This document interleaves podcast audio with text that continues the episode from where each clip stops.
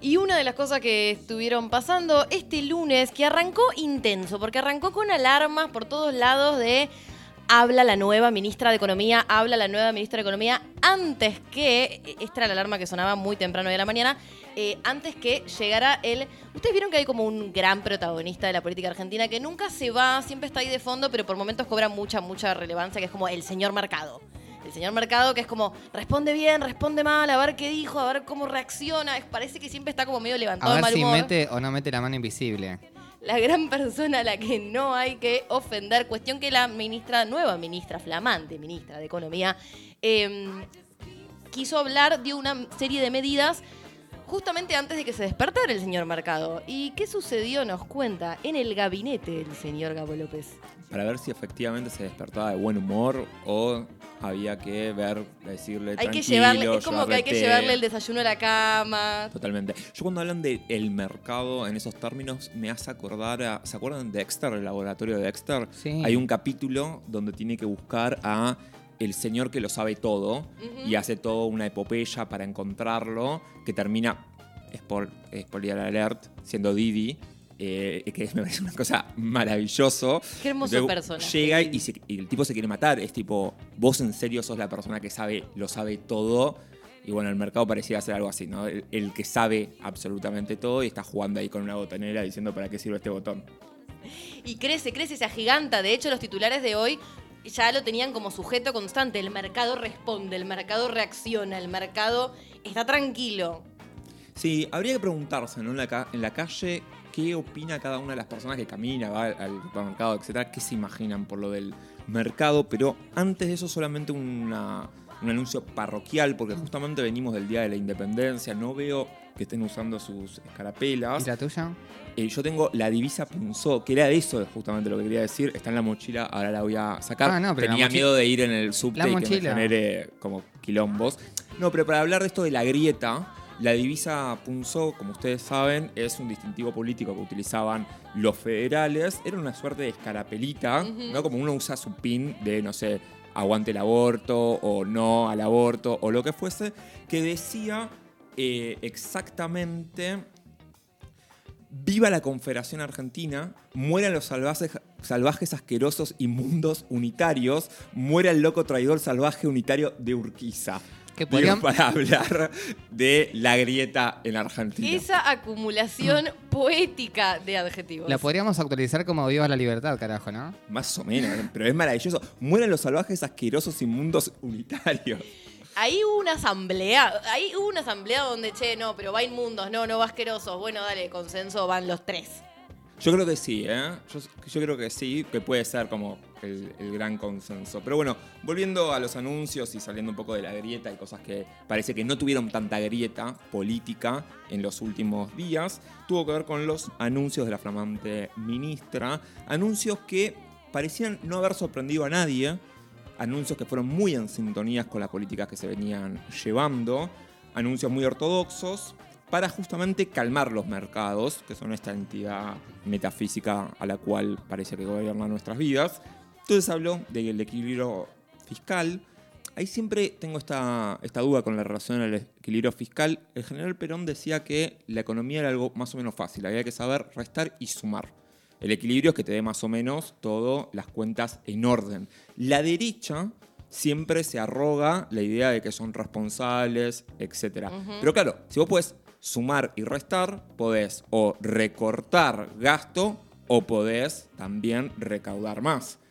Pero cuando se trata de recaudar más, ahí todos silbando bajito mirando para otro lado, a menos que sea recaudar más para sacándoselo a los pobres, ¿no? Pero bueno, hablando de eso pasando, también se dijo que se iba a cumplir con las metas del fondo, que se va a hacer la segmentación de tarifas. Hace 10 años yo escucho que se viene a hacer la segmentación de tarifas y nadie sabe cómo hacer la Ya, grilla. ya segmenta las malditas tarifas. De una vez por todas, por favor. Se puso nueva fecha, de hecho, para el famoso y bendito y ansiado, y yo ya estoy esperando que sea como una cosa así mágica de otro mundo, formulario, El formulario. que se anuncia pero nunca llega. Aparte es una declaración jurada. O sea, ese, ese ¿cuánto era 10% que va a tener que pagar el full de la, de la boleta? También, también puede decir, no, no, pará, yo, yo soy del 90. Yo ya estoy preparada para la desilusión que me llevó el censo cuando yo estaba esperando con medialunas y simplemente fue dar un número por el portero de mi casa y nada ¿Vos más. Ir a abrir la puerta y que aparezca el formulario diciendo... señor Y formulario. convidarle media luna. Señor formulario lo vengo esperando hace semanas y semanas pensando a ver en qué categoría, en cuánto. Bueno, hablando de cosas que veníamos esperando, también se esperó mucho si se iban a ver anuncios antiinflacionarios. No los hubo.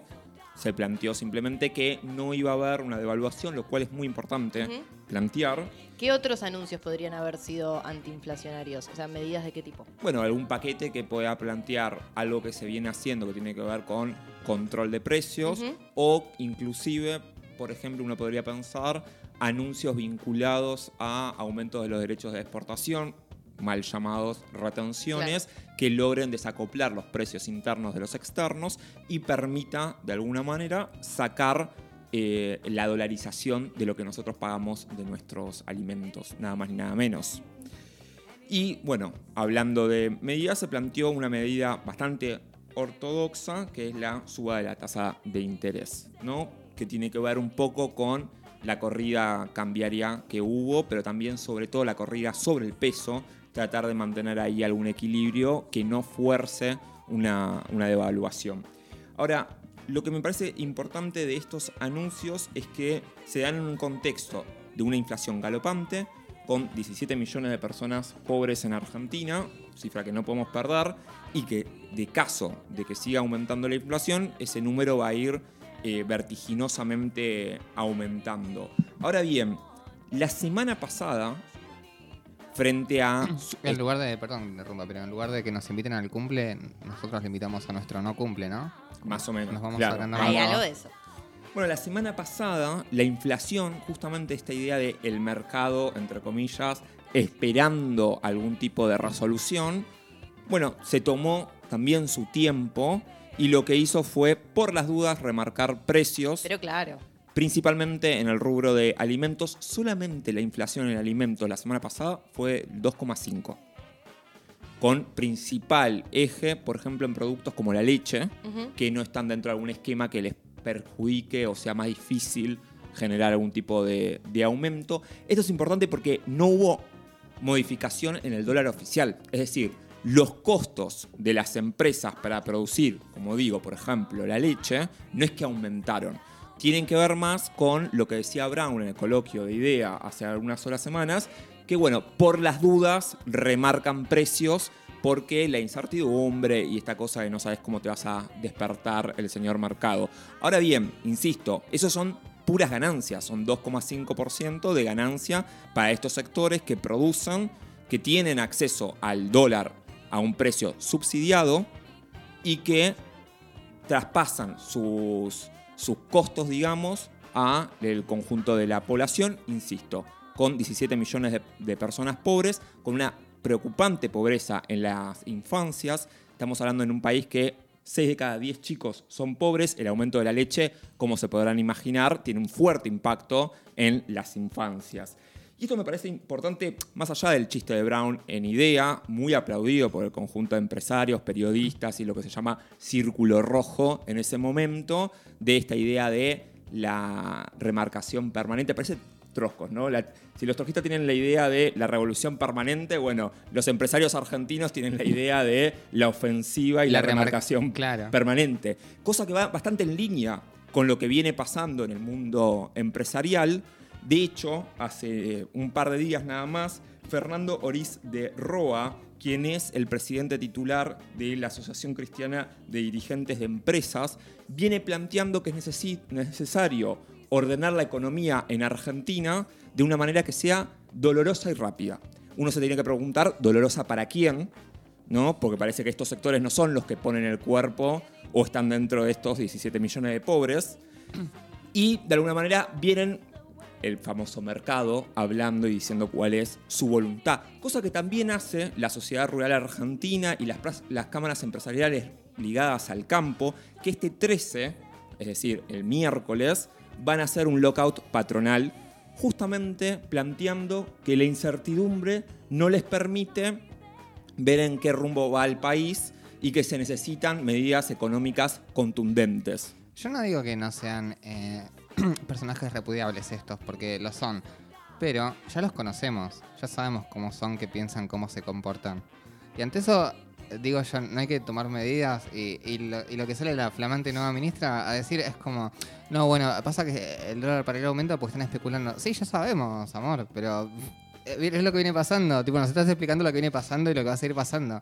Bueno, de alguna manera la semana pasada, en la entrevista que teníamos con Julio Gambina, un poco, Gabo, vos le preguntabas por esto, ¿no? Porque se genera una, una expectativa y sobre todo como cierto rum rum mediático con la salida de Guzmán y la llegada de una nueva ministra, un poco como especulando, presionando de si se trataba de una, de una movida para generar medidas que fueran más en la línea de, bueno, no seguir acatando, no seguir trasladando a eh, el pueblo justamente todo el impacto de la crisis y efectivamente pareciera que no.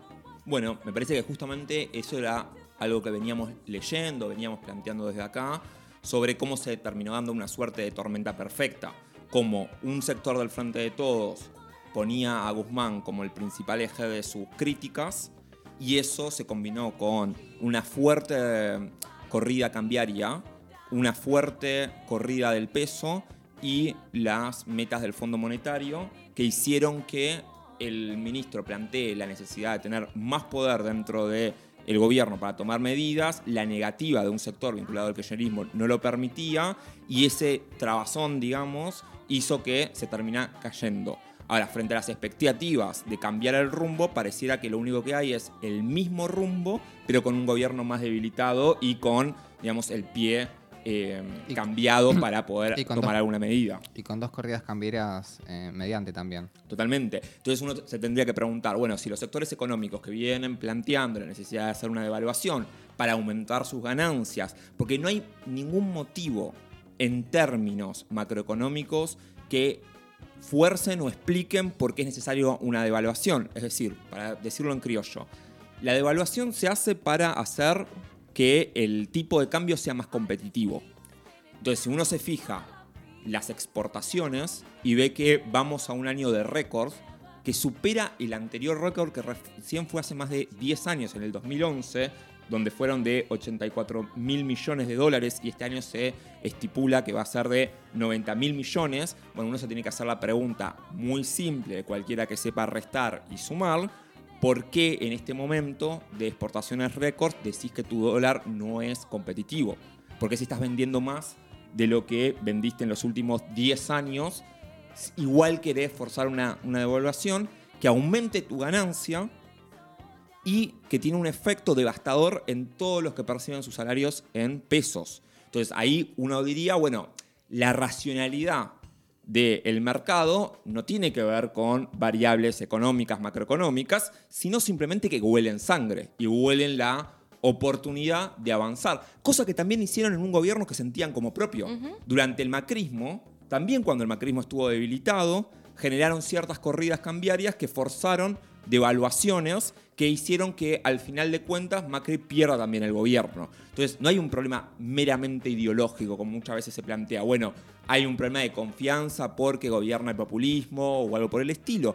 Cuando gobernó uno que venía de su propio riñón y fue cocinado en programas dentro de sus propios coloquios, bueno, tampoco tuvieron un comportamiento muy distinto. ¿Por qué lo tendrían ahora cuando tienen una posibilidad de avance mayor y aumentar ciertos sectores de, ganancias. Ahora, quiero reconectar esto con el tema de la disciplina fiscal. Cosa que, insisto, y me parece que no hay que, y me parece un error gigantesco, que cierta heterodoxia económica se lo regale a la derecha.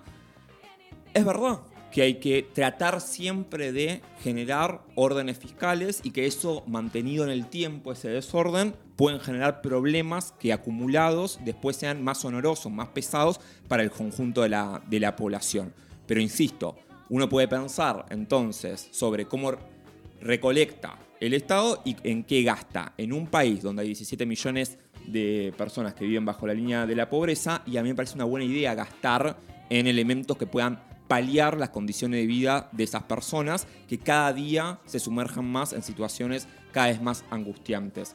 Ahora, el problema de la recolección, de cómo recauda el Estado. Los libertarios, las derechas, etcétera, dicen siempre que la presión fiscal, la presión, perdón, tributaria, de Argentina es insoportable, es decir, que los impuestos que se pagan es insoportable. Hay que recordar que muchos impuestos en Argentina son tendientes a cero, como por ejemplo nada más ni nada menos que la tenencia de la tierra, donde es la principal fuente de riqueza de este país, con una renta extraordinaria, incomparable a nivel internacional, como lo muestran las exportaciones. Pero sacando eso, este fin de semana también hubieron algunos eh, informes que estuvieron circulando, uno particularmente de la FIP, que rastrea que entre el 2021 y la fecha hubo alrededor de 1.400 denuncias de evasiones, irregularidades, etc. ¿Y se imaginan ustedes cuál es el sector que más está apuntado por haber hecho estos chanchullos fiscales, es decir, no pagar, robarle al Estado? Adivinen, si, si adivinan se ganan un vino. Ay, no sé. ¿Quién será? Nada más y nada menos que el agro argentino. Los mismos que se van a No. movilizar el miércoles, ¿Cómo que diciendo agro? que no hay reglas cla- claras. Pero si el agro es el que nos mantiene a todos. Pero si están en contra de todos los ladrones, les corruptes, la De cosa los vagos, limpia. de los que viven del el subsidio del Estado. Entonces, todos pagamos un subsidio para que tengan dólares baratos para poder importar, pero cuando a cambio tienen que pagar algún tipo de eh, derecho, digamos, como hace cualquier argentino por vivir en este país, Por comprar un, un bien un sachet de o lo leche, que por sea, ejemplo. claro. Bueno, ahí se niegan a hacer esos pagos, evaden y lo que calcula la FIP, que insisto, con instrumentos muy rudimentarios, o sea, con instrumentos que no pueden hacer una segmentación de tarifas. Imagínense si tuviesen la capacidad de hacer una segmentación de tarifas, cómo explotaría la inteligencia del Estado y sería mucho más estos números. Una evasión de 4.100 millones de dólares que no entraron al fisco. Entonces, uno se podría preguntar, bueno, parte del déficit fiscal que tenemos no tiene que ver también con los mecanismos de evasión que tienen estos mismos sectores que se quejan y plantean que haya nada más ni nada menos que reglas claras, porque yo tengo acuerdo con que hay que tener reglas claras. Y si vos compras un sachet de leche, y como bien decías recién, y no pagás o pagás menos del el 21% menos, que es lo que se cobra del IVA, bueno, estás robándole al Estado, estás robándole al señor que te lo vende, etc. Ahora, cuando evadís 4.100 millones de dólares, bueno, eso es parte de nada.